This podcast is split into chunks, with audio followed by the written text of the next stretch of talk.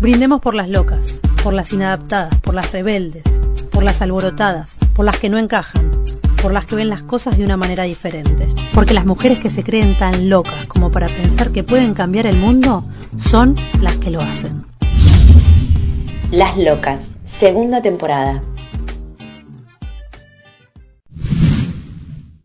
Hoy Alejandra Pizarnik, poeta argentina.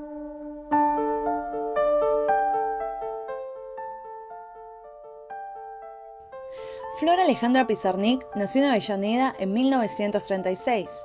Como parte de una familia de inmigrantes rusos judíos, creció rodeada de las ausencias de aquellos miembros del clan que, habiendo permanecido en Ucrania, mueren bajo los regímenes totalitarios europeos del siglo XX.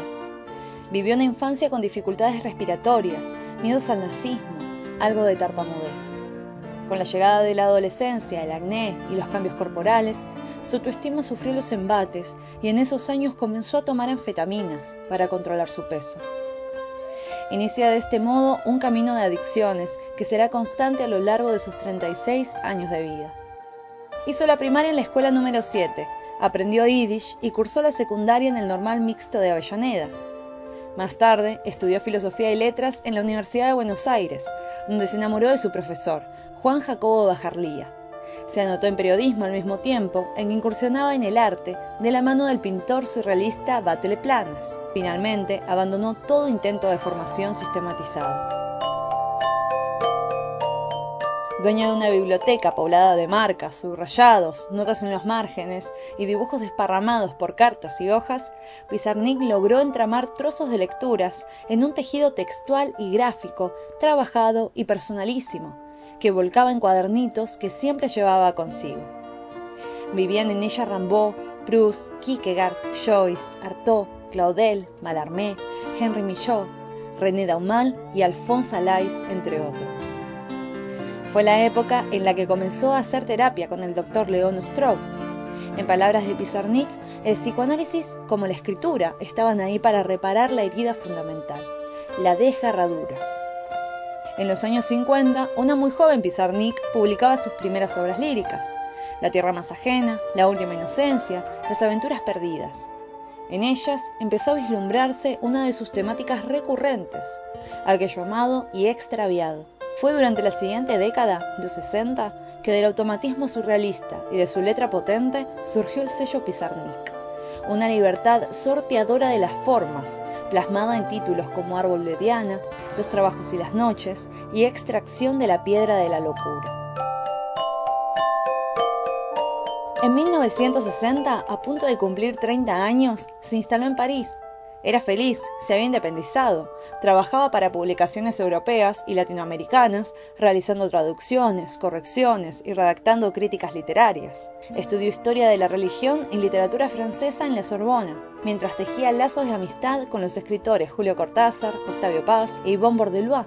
Mantuvo con ellos un nutrido intercambio epistolar, que a varias décadas de su muerte fue editado y dio cuenta del hábito juguetón de Pizarnik, con su círculo íntimo y con el lenguaje. Abundan las malas palabras, los vocablos inventados y un aire de niña tremenda, que por momentos se torna escatológica mientras declara y reclama amor y más poesía. En 1964 regresó a Buenos Aires, gozando ya del reconocimiento de sus pares pero la crítica local no valoraba la potencia subversiva de su obra y era incapaz de aceptar a una mujer que rompía todos los moldes. En esos años comenzó la estrecha amistad con Silvino Campo. Rodeada de amigos, en 1965 expuso sus dibujos junto a pintores y escritores que solían frecuentar el taller y sur. Entre ellos, Olga Orozco y Manuel Mujica Laines. Ese mismo año le otorgaron el Premio Municipal de Poesía junto a Juan José Hernández, que recibió la narrativa y a quien sumó a su grupo de amigos. En 1969 ganó la beca Guggenheim y en 1971 la Fulbright, sin llegar a completar esta última. Alejandra Pizarnik comenzó a leer a muy temprana edad.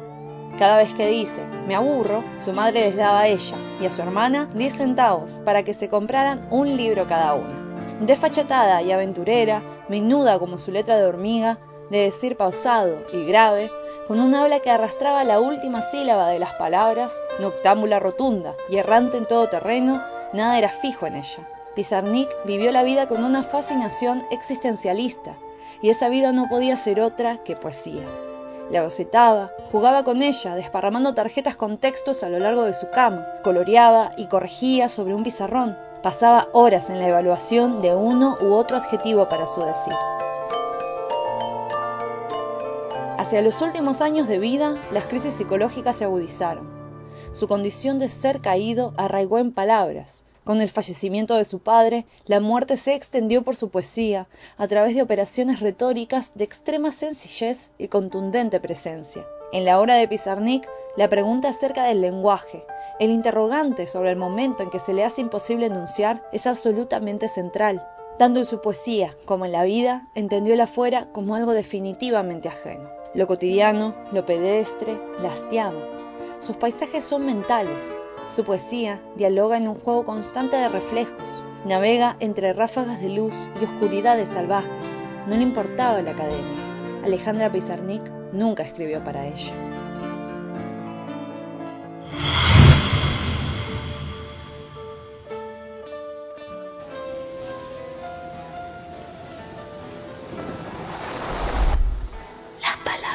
hacen el amor. Las palabras no hacen el amor. Hacen la ausencia. Hacen la ausencia.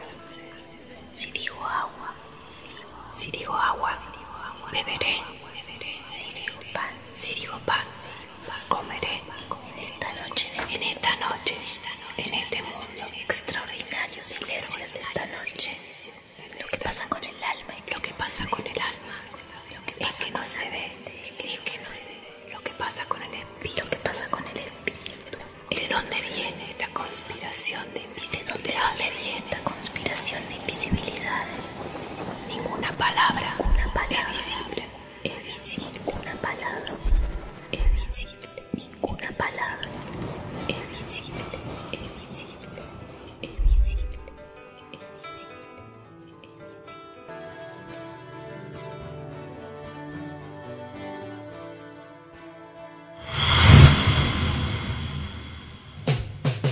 con la colaboración en voz de Florencia Alegría.